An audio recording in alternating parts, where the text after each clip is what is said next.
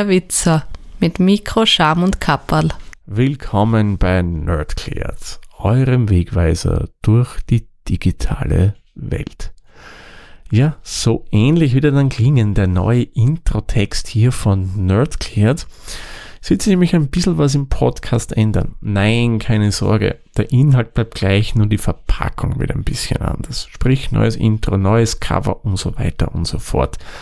Grund dafür ist, jeder Podcast, den ich unter der Witzer produziere, soll mehr an Eigenständigkeit haben und der Witzer ist mehr oder weniger der reine Produzent. War es bis jetzt auch, aber man könnte eher vermuten, der Podcast heißt so. Nein, heißt er nicht. Ihr hört hier Nerdclad und nicht der Witzer. Und um das ein bisschen mehr hervorzuheben, wird sich einfach die Verpackung des Drumherum dieses Podcasts ändern wie auch, das noch nebenbei angemerkt, bei allen anderen Produktionen, die ich so mache. Mehr dazu dann aber in einer der nächsten Folgen. Da erkläre ich euch das Ganze noch einmal ein bisschen genauer. Aber jetzt würde ich sagen, kommen wir endlich einmal zum Thema der aktuellen Folge. Und da darf ich euch wieder einmal in die wunderbare Welt der Fotografie entführen. Wir schauen uns heute mal an, wie entsteht eigentlich dieser Bokeh-Effekt? Und ist es eine Erfindung von den ganzen Smartphone-Herstellern wie Apple, Samsung, Huawei oder wer auch immer? Ich kann euch gleich eins verraten. Nein, ist es nicht. Den Effekt kennt man in der Fotografie eigentlich schon sehr, sehr lange. Spiegelreflexkameras und andere Systemkameras kennen das eigentlich, ja, eh schon immer, würde ich mal behaupten, zumindest solange ich Fotografie kenne, gibt's das Ganze. Wie das zustande kommt, das schauen wir uns heute mal an. Was man dafür braucht oder wie dieser Effekt entsteht, ist durch die sogenannte Blende. Die Blende ist ein Bauteil im Objektiv eurer Kamera. Eigentlich könnte man auch sagen, jeder von uns besitzt sogar zwei Blenden, nämlich in den Augen drinnen. Das wäre die Iris, die auf und zu machen kann und im Endeffekt eine Blende in der Kamera ist genau das gleiche. Man braucht diesen Bauteil dafür, dass die Menge an Licht, die in die Kamera gelangen kann, also auf einmal gelangen kann, geregelt wird. Bei dunkleren Situationen kann das durchaus uns einen positiven Effekt bescheren, nämlich desto weiter ich die Blende aufmache, desto mehr Licht kann in die Kamera eindringen auf den Sensor und desto kürzer muss ich belichten. Hat den Vorteil, ich verwackel nichts. Natürlich könnte man das auch mit dem ISO-Einstellungen einer Kamera beeinflussen, aber dem gehen wir vielleicht mal in einer anderen Folge nach. Das lassen wir jetzt mal komplett außen vor. Habe ich nur mal kurz erwähnt. Das wollen wir jetzt nicht weiter beachten. Kommen wir lieber wieder zu unserer Blende zurück. Und wie die funktioniert und was das bringt, das kann man eigentlich sehr gut anhand eines Wasserhahns erklären. Wir stellen uns mal Folgendes vor. Wir haben ein Glas, ein leeres Glas in der Hand. Das ist unsere Kamera mit dem Chip. Und der Wasserhahn ist unser Objektiv.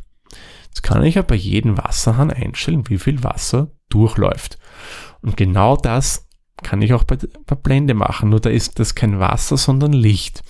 Wenn ich jetzt den Wasserhahn voll aufdrehe, ist das Glas schnell voll. Sprich, das Foto ist schnell belichtet worden. Mache ich den ziemlich zu, dass nur ein dünner Strahl rauskommt, dauert es entsprechend länger, bis das Glas voll ist. Ist auch bei der Belichtung beim Foto so ist die Blende ziemlich zu, kommt nur relativ wenig Licht rein und es braucht länger, bis das Foto korrekt belichtet wurde. Jetzt klingt es natürlich total toll, dass wenn ich die Blende aufmache, ich total kurz belichten muss und ich verwackel nie wieder ein Foto. Zum Beispiel, wenn ich jetzt irgendwelche Nachtaufnahmen machen will. Ja, ist schon richtig, die Theorie, kann aber auch unter gewissen Umständen einen Nachteil mit sich bringen unter Anführungszeichen einen Nachteil, weil es kann auch ein bisschen ein Vorteil in eine andere äh, Richtung sein. Folgendes. Je offener wir diese Blende haben, je kleiner ist die sogenannte Schärfeebene.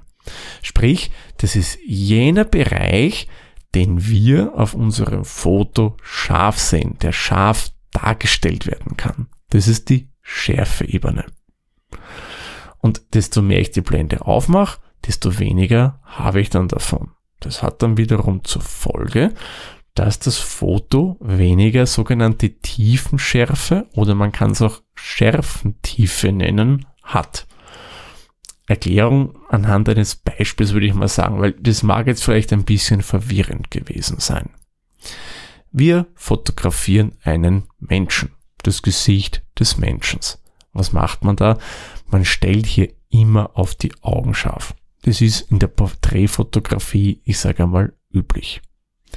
Jetzt machen wir unsere Blende ganz, ganz weit auf. Das heißt, es kann sehr viel Licht rein. Und gleichzeitig haben wir die Schärfeebene ziemlich reduziert.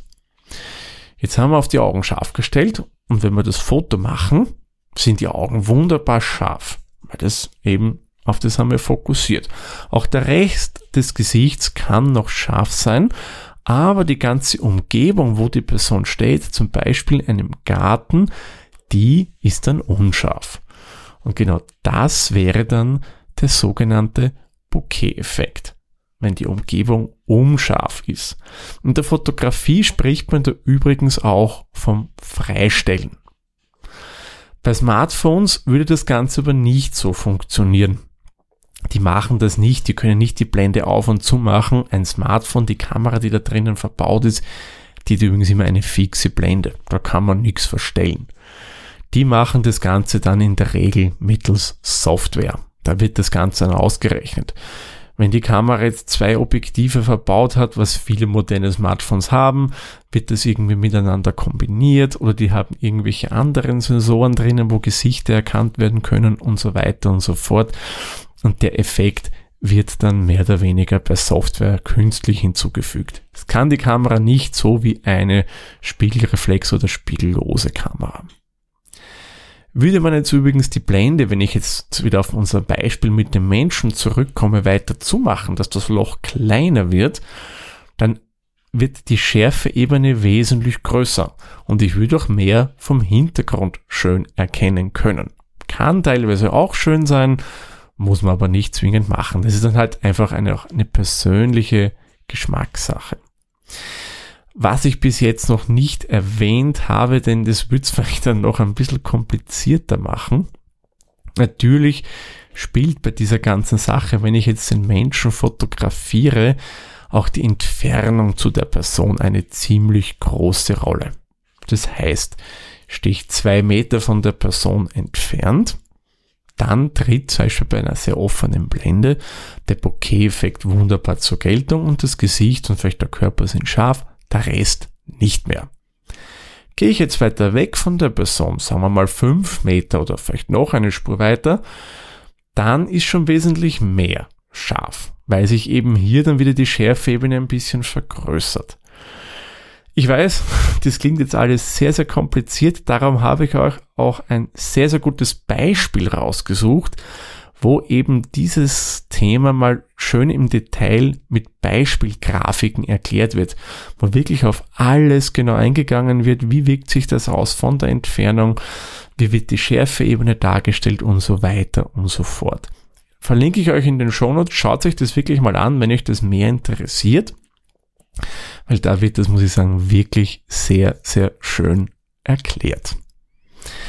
Was ich ja vorher schon erwähnt habe, die Blende, eben dieses Bauteil, das auf und zu machen kann, ist bei einem Smartphone in der Regel fix. Kann man hier nicht verstellen. Ziel hier ist es übrigens, dass hier die Blenden weit offen gebaut werden, damit relativ viel Licht rein kann und damit man mit seinem Smartphone nicht allzu sehr verwackelt, weil die haben ja auch nicht die Techniken, was andere Kameras können. Man vielleicht gibt es auch Smartphones, die das schon verstellbar haben. Mir persönlich wäre ehrlich gesagt hier nichts bekannt. Bei Kompaktkameras, die man ja kaufen kann, ist es durchaus immer wieder verstellbar. Hier ist es so, dass die Kamera entscheidet, welche Blende benötigt wird. Die vielleicht ein bisschen teureren Kompaktkameras, da weiß ich, da kann man das Ganze auch beeinflussen. Bei den günstigeren eher nicht. Ja, und natürlich bei den Systemkameras, das sind die spiegellosen und die Spiegelreflexkameras.